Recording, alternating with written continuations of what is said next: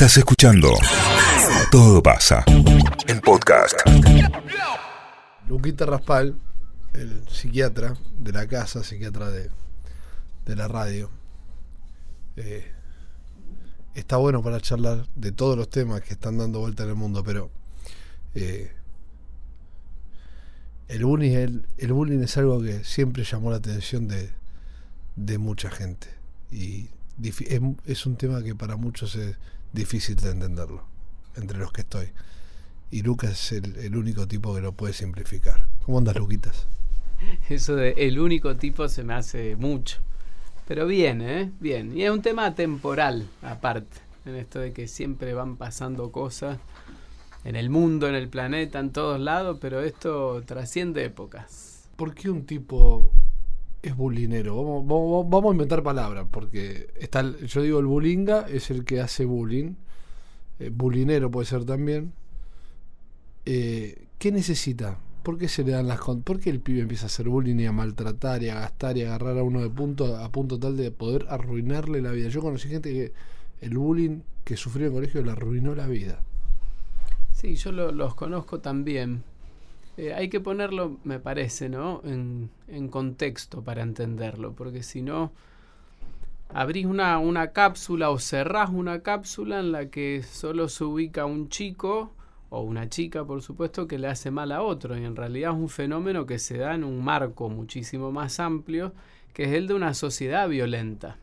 Es una sociedad violenta, entonces eh, no es un fenómeno aislado. Nosotros hablamos de bullying y se hizo como muy famoso ese término anglosajón, tristemente, pero en realidad tiene que ver con un acoso, tiene que ver con el ejercicio de la violencia, en general tiene que ver con un ejercicio de poder de un chico respecto de otro. Entonces ese marco vos lo encontrás desparramado en todas las relaciones humanas, desde pibitos hasta grandes. ¿Qué es lo que sucede entonces? ¿Cómo un chico llega a hacerle daño a otro? Cómo se ve movido en, en quizás decirle cosas feas o empujarlo o esperarlo en el recreo y hacerle cosas que le puedan llegar a hacer daño.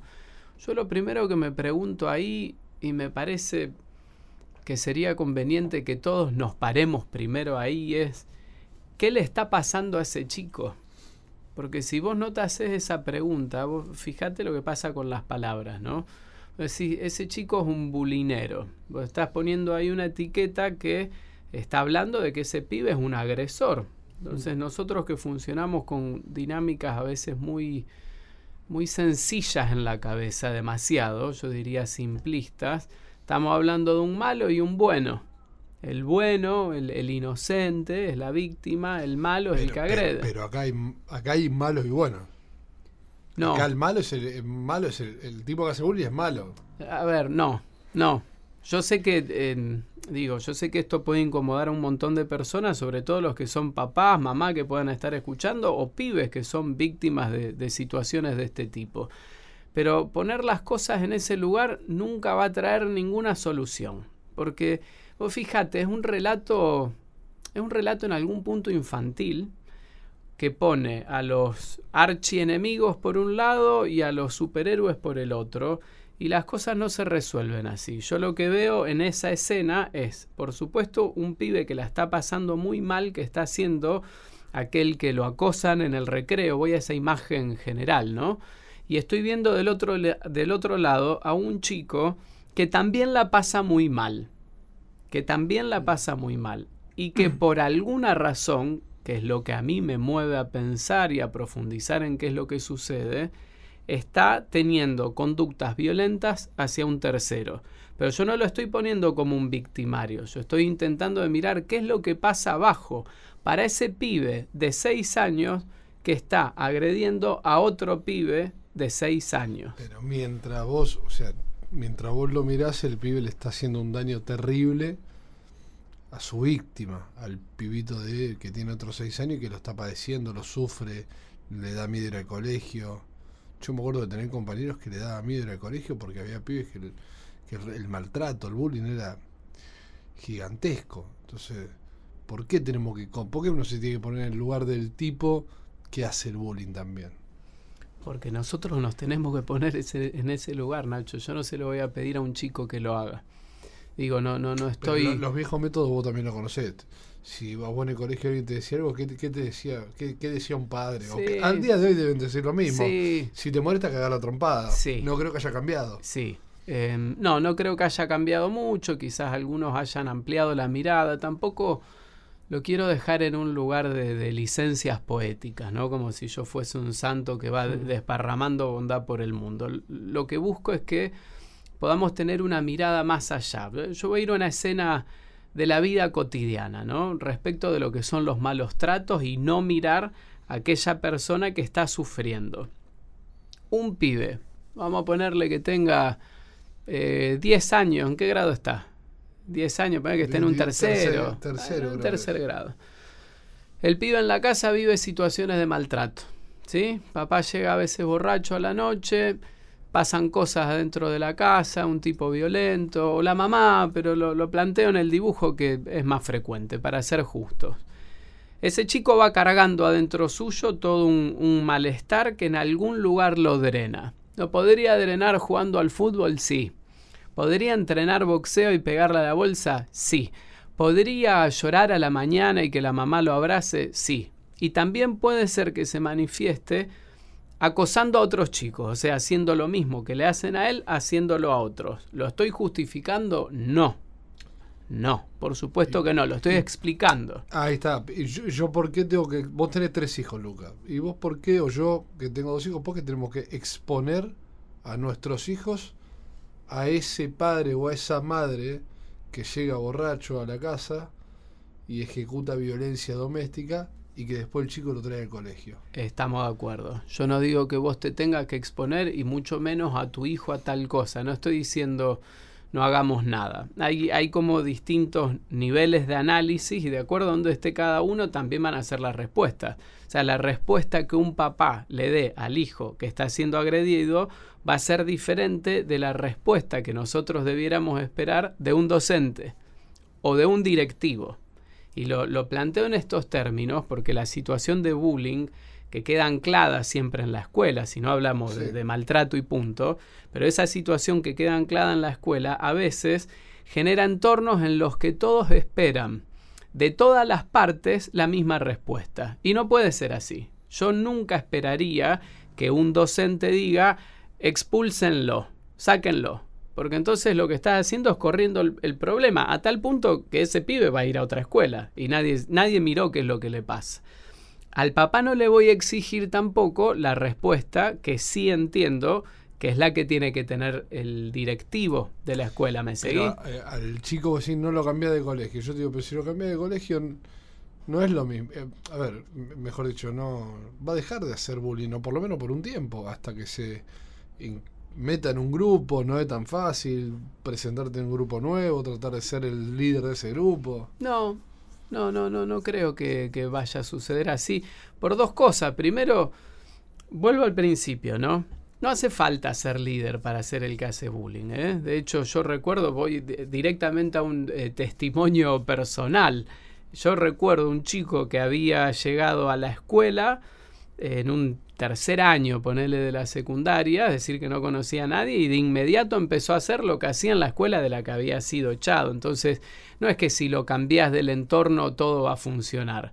Lo que va a cambiar en ese entorno quizás sean algunas reglas, para bien o para mal. Lo que digo, y esto vale como regla general, los problemas no se corren al costado para solucionarlos, sino que se miran. Y si un chico está pegándole a otro chico, hay que mirar a los dos. De hecho, hay que mirar el aula entera, ¿eh? pero si querés después vamos a eso.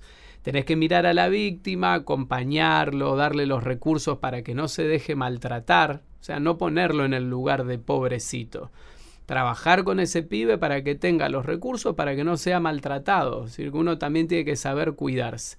Y hay que trabajar con el otro chico porque algo le tiene que estar pasando para que haga lo que haga.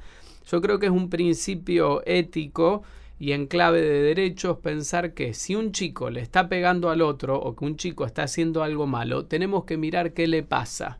Nunca podemos arrancar diciendo, ¿qué pibe hijo de puta? Mirá lo que hace. No podemos. Pero eso me, eso me lleva tiempo.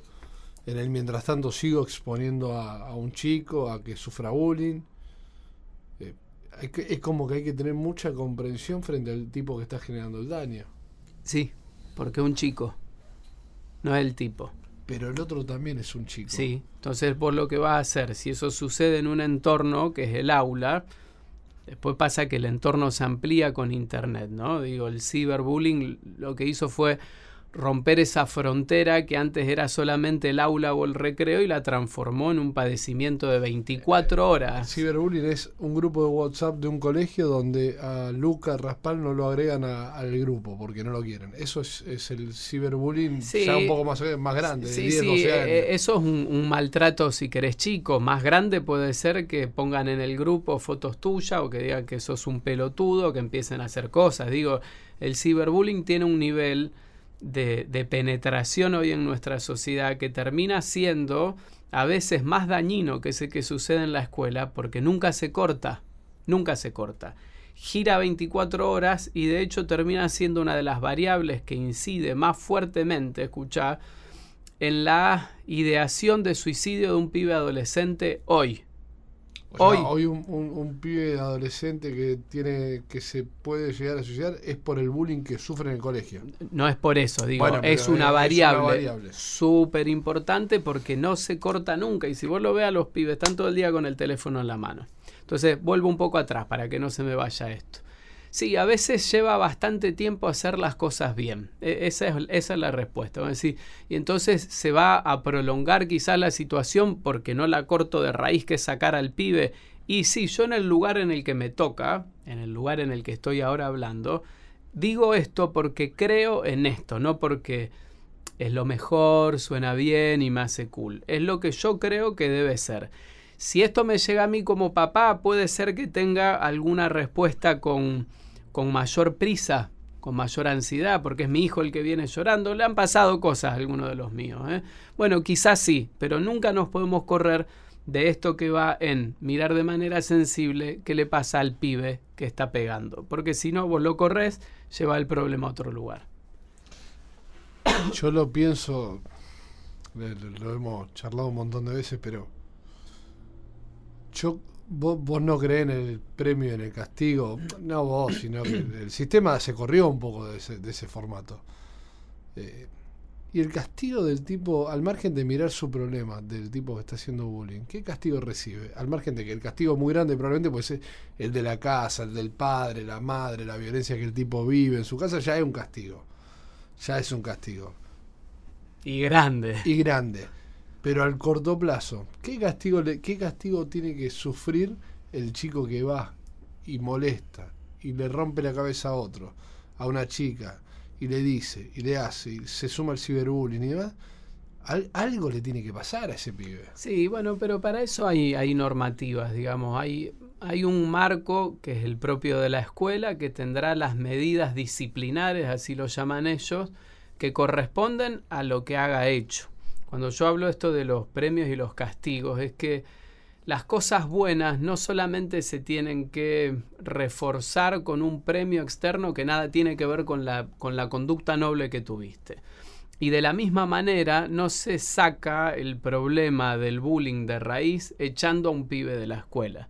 Esas miradas, insisto con lo que dije al principio, son muy simplistas, ¿no? No va solamente en ese castigo, porque las personas que van siendo corridas porque nadie lee lo que les pasa, van creciendo en sus espirales después de manifestaciones de enojo, conductas violentas, y el tipo que vos te puedes cruzar en cualquier lado cuando ya es grande, haciendo daños más grandes.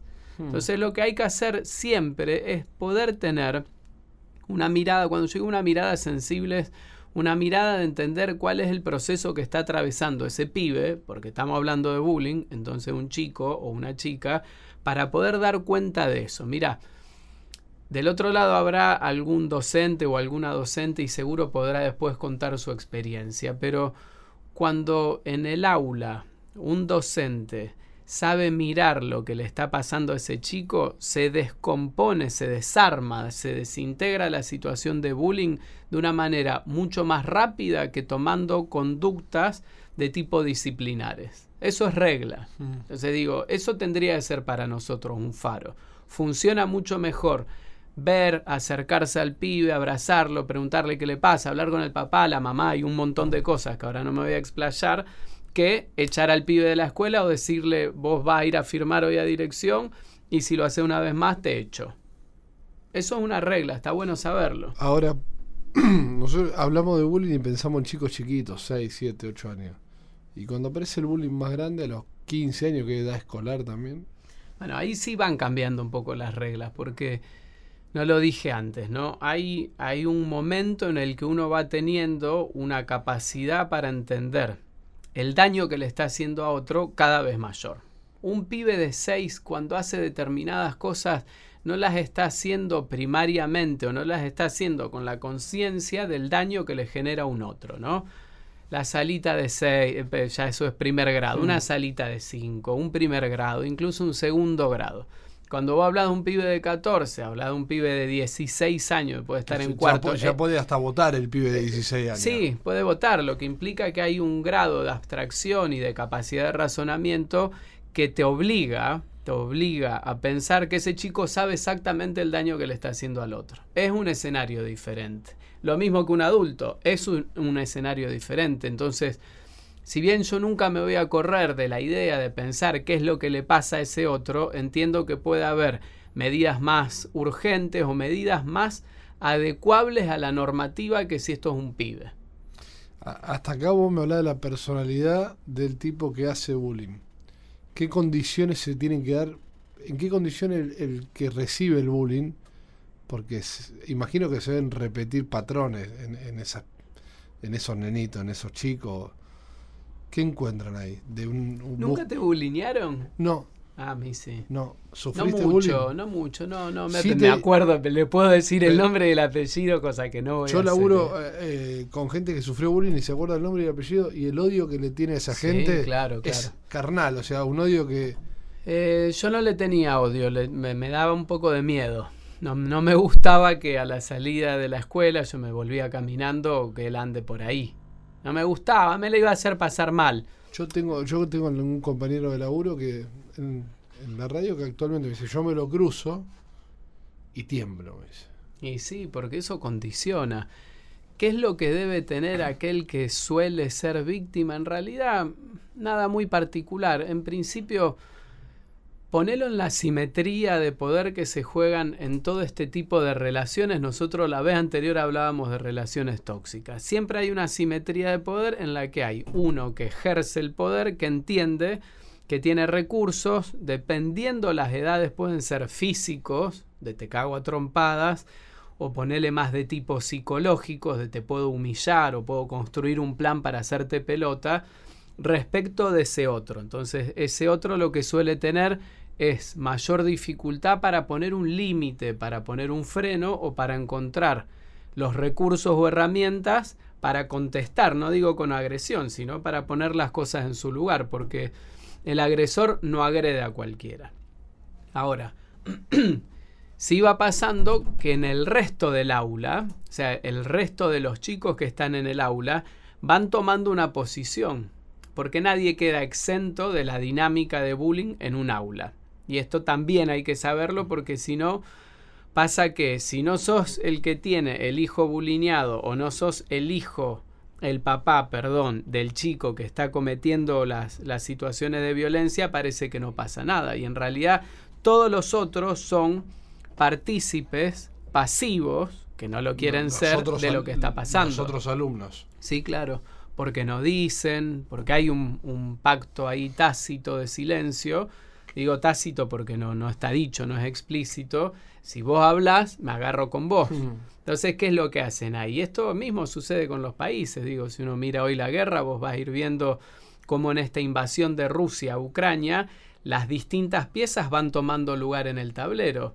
Y esas formas que van tomando lugar es de acuerdo a donde miden que tiene uno más poder u otro. ¿Dónde quedan en general encolumnadas la fuerza en las situaciones de bullying? Al lado del poderoso. Entonces el poderoso pasa a tener un séquito de tres que hacen lo mismo que él y de otros que con el silencio sostienen la situación de bullying. Entonces el pibito que queda aislado es ese y varios otros que no se animan a decir nada, que tiemblan. Entonces digo, por supuesto que sin quererlo, involuntariamente quedan atrapados en ese sostenimiento del bullying. Por eso en la mayoría de los casos, a lo que se apunta, y en esto papás y mamás lo tenemos que hacer siempre, es a que ningún chico, más allá de no ser ni uno ni otro en esa escena, permita situaciones de violencia hacia terceros. Vos si ves que tu amiguito le hace mal a otro, vos si ves que tal la está pasando mal, te acercás y ayudás. Te acercás y ayudás. Vos no permitís que te hagan mal, nunca. Pero no permitas que le hagan mal a otros tampoco. Y nunca hagas mal. E, esas son las reglas, son reglas de buenos tratos, no, no tendríamos ni que escribirlas, tendrían que venir ya presentadas. Pero la, la son, son reglas de buenos tratos y está bueno, pero no es, no termina siendo muchas veces lo que sucede, como pasa en general. Claro, y por eso replicamos. Y por eso replicamos. Alguien tiene que cortar. Por eso el, el papá, la mamá, que tiene esa posibilidad y esa dedicación y los recursos como para no ir a señalar a la escuela que lo echen a Fernandito hmm. por lo que hizo, sino que pide que se fijen qué es lo que pasa con Fernandito, son papá y mamá con vocación de romper cadenas de maltrato. Si no, sin quererlo, por la angustia que a uno le produce que a un hijo le hagan daño, le hace daño a otro.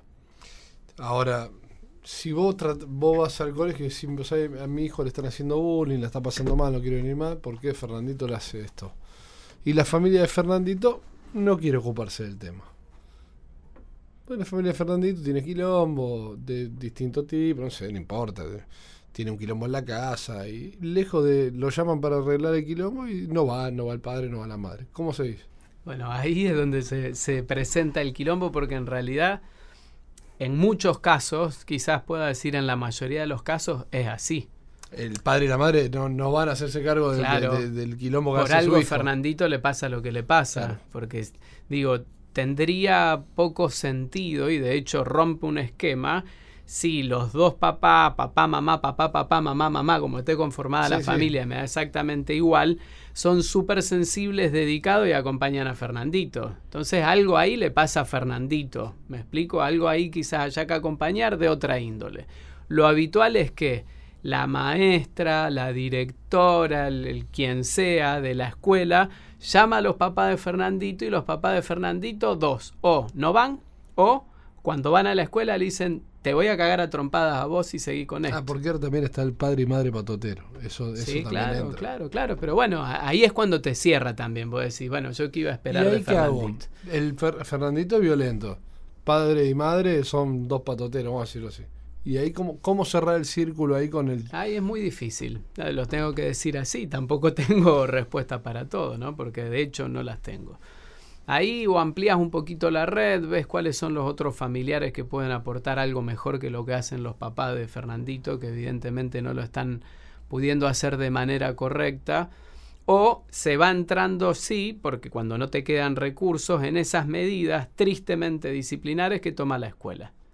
Ahí no se resuelve el problema, ¿eh? se resuelve el problema de la escuela. E, eso es importante. Ahí lo que se resuelve es un problema que tiene la escuela. Vos no resolvés ni el problema de Luquitas, que sigue sin saber defenderse, siguen sin saber poner límites, ni el problema de los otros 28 pibes que siguen sin poder decir y manifestar cuando algo malo está sucediendo dentro del aula, ni el problema de Fernandito, que simplemente lo corriste al costado. Entonces lo único que se resuelve ahí es un problema que estaba teniendo la escuela. Quizás estén todos contentos después de eso. Incluso a los papás de Fernandito no le importa para nada. Pero no se resolvió el problema. Ahora, si yo miro los últimos, no sé, cinco casos de, de, acá, de la ciudad, de la provincia, no sé. Eh, terminó la historia de la peor manera. Se fue el que sufría el bullying y no el que lo generaba. Sí, eso pasa también. Y eso también está muy mal. Para mí eso es la constatación del fracaso de los recursos a veces de las instituciones. No lo cargo sobre los directivos, ¿eh? porque la, institución educativa tiene otros niveles también, desde la supervisión, el ministerio, lo que quiera, para poder cerrar un conflicto de una manera razonable y justa. Si se va el pibe que es bulineado, está todo mal. Está todo mal. En lo otro estaba casi todo mal también, ¿eh? Mm. pero ahí seguro que está todo mal.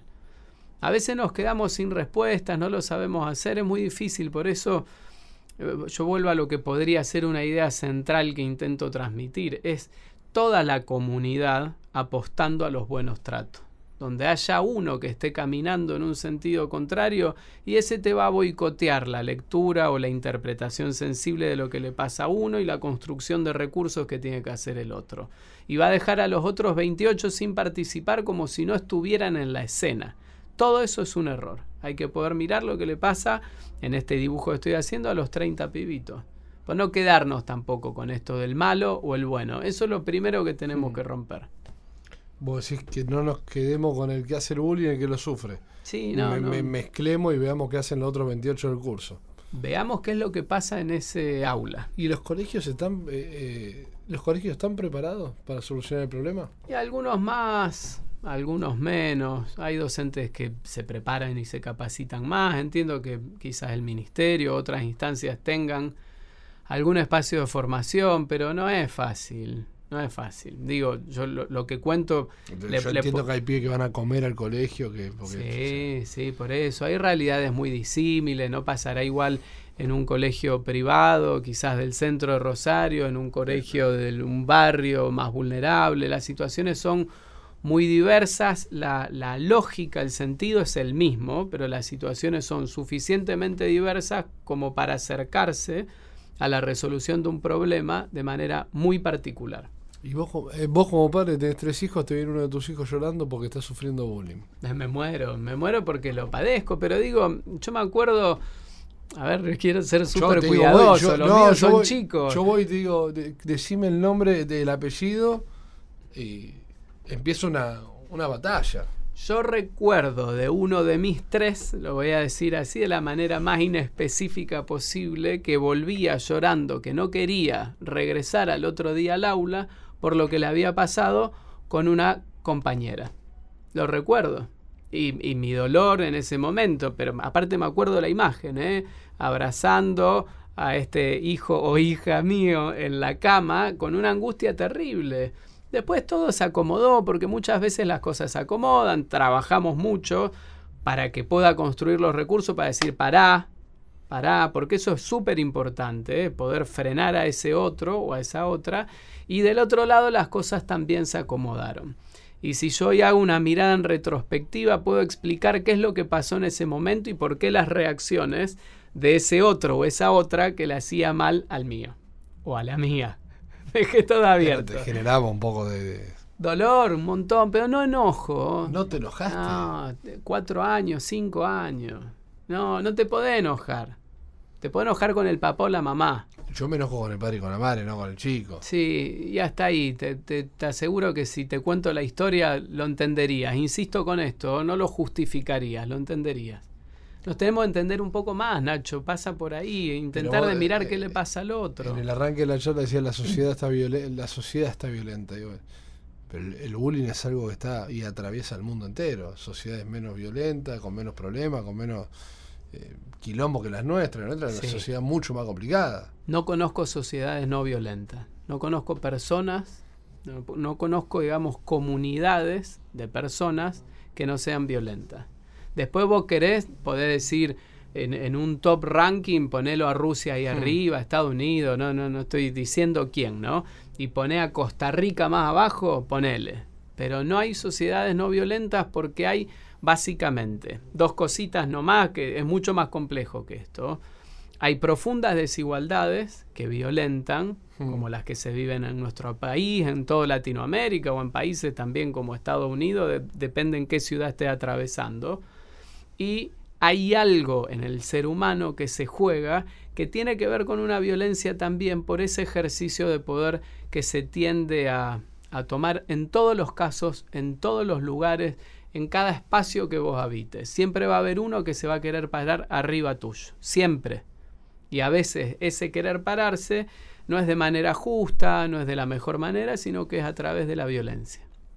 Mientras las reglas del mundo, las reglas del ser humano sigan siendo estas, va a haber violencia. Siempre hubo y siempre habrá. ¿Y sirve vincular en algún momento o, tratar de generar el vínculo entre el que hace, el que lleva el bullying y al, al que le al bully, a ver, al bullinero y el que recibe el bullying, ¿tiene sentido juntar esas personas o no? No, no, no forzándolo, pero sí vas a trabajar siempre en intentar que aquel que le está haciendo un daño al otro pueda empatizar. Es decir, que vos veas lo que le estás haciendo al otro. Esto es algo que se trabaja en la salita de tres años, digo, desde el principio del principio. Mira, ¿cómo quedó Nachito que vos le sacaste el juguete? ¿Cómo lo ves? Está llorando. ¿Cómo crees que se siente? Vos podrías hacerlo diferente para que él no esté llorando. Vos podés acercarte para que él en vez de llorar esté contento. Entonces trabaja siempre. 3, 4, 5, 20, 25, 45 años. Se trabaja siempre. De eso va la empatía. Si nosotros no intentamos hipertrofiar la empatía en el ser humano, vamos a seguir mirando noticias de guerra. ¿Hasta qué edad se puede decir bullying?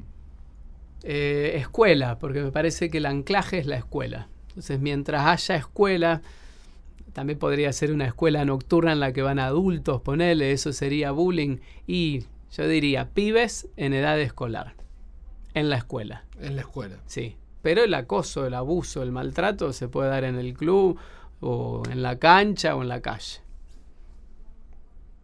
Ahora, yo siempre pienso lo mismo, lo hemos charlado muchas veces con, con Luquita Raspal eh, al aire de, de ser más contundente uno dice, bueno, que lo echen al pibe. Que esa es mi teoría. Digo, echenlo, de total se va a otro colegio hasta que construye de nuevo todo el poder. Eh, y también, ¿por qué se da más en hombres que en mujeres? ¿O esto es un... ¿O esto es una, creencia que tenemos? ¿O porque uno eh, fue a colegio de varones, lo vio así? O, o también aparece ahora mucho bullying entre las mujeres?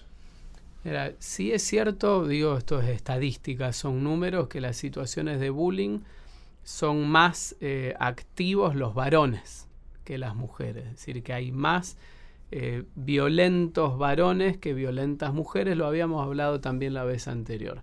Y eso se suele sostener a lo largo de la vida y se profundiza cuando aparecen las hormonas y toda esa cosa que se da de la mano de la testosterona, una cuestión biológica que hay que aprender a trascender. No somos biología, digo, tenemos muchos recursos para trascender lo que nos pasa biológicamente. Pero en el último tiempo, y a raíz también de modificaciones culturales, las mujeres también van entrando en esa. Es como no nos están empatando ni cerca, digo, seguimos, seguimos los, los hombres mucho más arriba. Mucho más arriba, una estadística horrenda pero es triste ver que también se vayan acercando, sobre todo en otras formas de maltrato. No van a ser quizás físicas, porque son otros los recursos que se ponen en juego. Quizás cuando el maltrato o el ejercicio de poder de una mujer sobre, sobre otra se da en la escuela. Y a veces una violencia más de tipo psicológica. Es todo triste en realidad. ¿eh? A mí me, me, pone triste porque no veo que le estemos encontrando la, la punta al ovillo. Pero todos tenemos siempre algo para hacer, Nacho. empecemos por no señalar a aquel que hace como si aparte nosotros fuéramos vaya a saber qué. Nosotros tenemos cuarenta y pico de años. Eh, de cuando nosotros íbamos al colegio ahora, mejoramos, empeoramos, estamos iguales, evolucionamos. Eh, no, yo no creo. O estamos yendo a un lugar más oscuro todavía. No, no creo que hayamos evolucionado, pero por una cuestión de contexto. Yo no veo que la sociedad nuestra de hoy sea menos violenta que antes. Para nada. Para nada. De hecho, digo, uno va viendo todos los días que esto escala. Si crece la violencia de contexto, es de esperar que crezca la violencia dentro de la escuela. Eso nos pasa a nosotros. Yo no, no creo que estemos mejor que antes. Si vuelvo al arranque de la charla, digo, ¿el padre va a seguir recomendando, si te molesta pegar una trompada? Lamentablemente sí. Eh, yo quisiera que ese papá o esa mamá que quizás está atravesando esta situación difícil, entienda que lo que digo no es eh, de, de, a modo de juez, no lo soy yo para nada, pero sí que se dé la oportunidad de pensar de que a ese pibe o a esa piba, a la otra, la que le está haciendo mal a tu hijo o tu hija, le debe estar pasando algo malo y que si alguien se toma el tiempo y la dedicación para ver qué le pasa, hay muchas más chances de que se resuelva el conflicto y tu hijo o tu hija la deje de pasar mal que si la echan de escuela. La marca puede ser para toda la vida, sí. Sí, los, los malos tratos generan marcas profundas. Muy profundas. Por eso también hay que estar acompañando y mucho al que la está pasando Sí, mal. porque también eh, uno encuentra casos que o se, se intenta minimizar y dice, bueno, son chicos. No, no, no. Lo- Los malos tratos hacen mal. Esto lo lo quiero dejar súper claro. Los malos tratos hacen mal. Bueno, pero tienen cinco años, te contesto. Bueno, los malos tratos hacen mal. Y en ese momento también se graban cosas, ¿eh? digo, y se, y se condiciona un poco el futuro. Tampoco estoy diciendo, digo, que si no los papás, las mamás nos agarramos los pelos. Que si tu hijo le pasó algo a los cinco años, esté condicionado. No, no. Lo que estoy diciendo es que los malos tratos hacen mal. Pongámonos las pilas, cambiemos ese paradigma por este otro, que es el de los buenos tratos. Parece, no sé, naif por momentos. Me, me siento el, pastor, el que no es pastor, ¿cómo se llama el de la tele? Eh, eh, ¿Y cuál de todos? Este que habla mucho, muy ver- verborrágico, habla rápido. No sé, me quedé en el Pastor Jiménez. yo. No, es otro, es otro. No es pastor, eh, pero ya te voy a decir quién es. No quiero dar así un mensaje que parezca súper bonito. Quiero que nos pongamos las pilas. Es eso nada más. Que hagamos lo que debe ser. Son chicos y chicas. ¿Y los profesores, los docentes están a la altura? Yo creo que sí, algunos, otros no tanto, y que necesitan más respaldo de los papás y las mamás. Eso necesitan. ¿eh? Para que un docente pueda hacer, tiene que haber una buena comunión entre la escuela y la familia. Vos eras chico, yo era chico, jamás pasaba que un padre o una madre se iba a decirle o se le animaba a un docente. Ni en pedo, porque arrancaban posicionando al docente en ese lugar que antes tenía la escuela como institución y que hoy ya no. La escuela era intocable, era una institución de primera y hoy papás y mamás, a mi manera de ver, sin justificación, van poniendo cada vez más abajo a la escuela, siendo que esa institución tiene que seguir estando ahí arriba, porque complementa la educación y tiene una función social irreemplazable, imprescindible. Luquitas es psiquiatra, fundamentalmente es un amigo y un tipo lindo para escucharlo y para y que te ayuda a entender este un montón de situaciones. Este es un episodio, el episodio 2 le vamos a decir, hablando de bullying y ciberbullying. Eh, pero al margen de escuchar este podcast, que ojalá guste mucho y comenten y, digan qué le pareció, eh, lo podés leer a Lucas. Tiene un montón de libros. ¿Dónde? Pero, pero está bueno porque el que quiere leerte, ¿dónde va a comprar esos libros? ¿Dónde los busca? ¿Cómo se llaman los libros? ¿De qué hablan los libros? Em, son, son varios, ¿eh? Son como 10. sí, son 10. Ninguno es Rayuela. No importa. Rayuela hay uno solo. Sí, por eso, por eso. No, tampoco es la invención de Morel, ponele.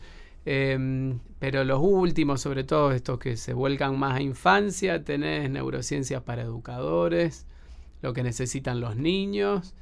Y el último, que es más difícil, el título es Si hay suelo, no hay techo. En Homo sapiens todos, y si no sos de Rosario, lo podés pedir a, a Homo sapiens, que es una editorial de acá. Y el Instagram de Lucas es Lucas Raspal. Así Eh, es.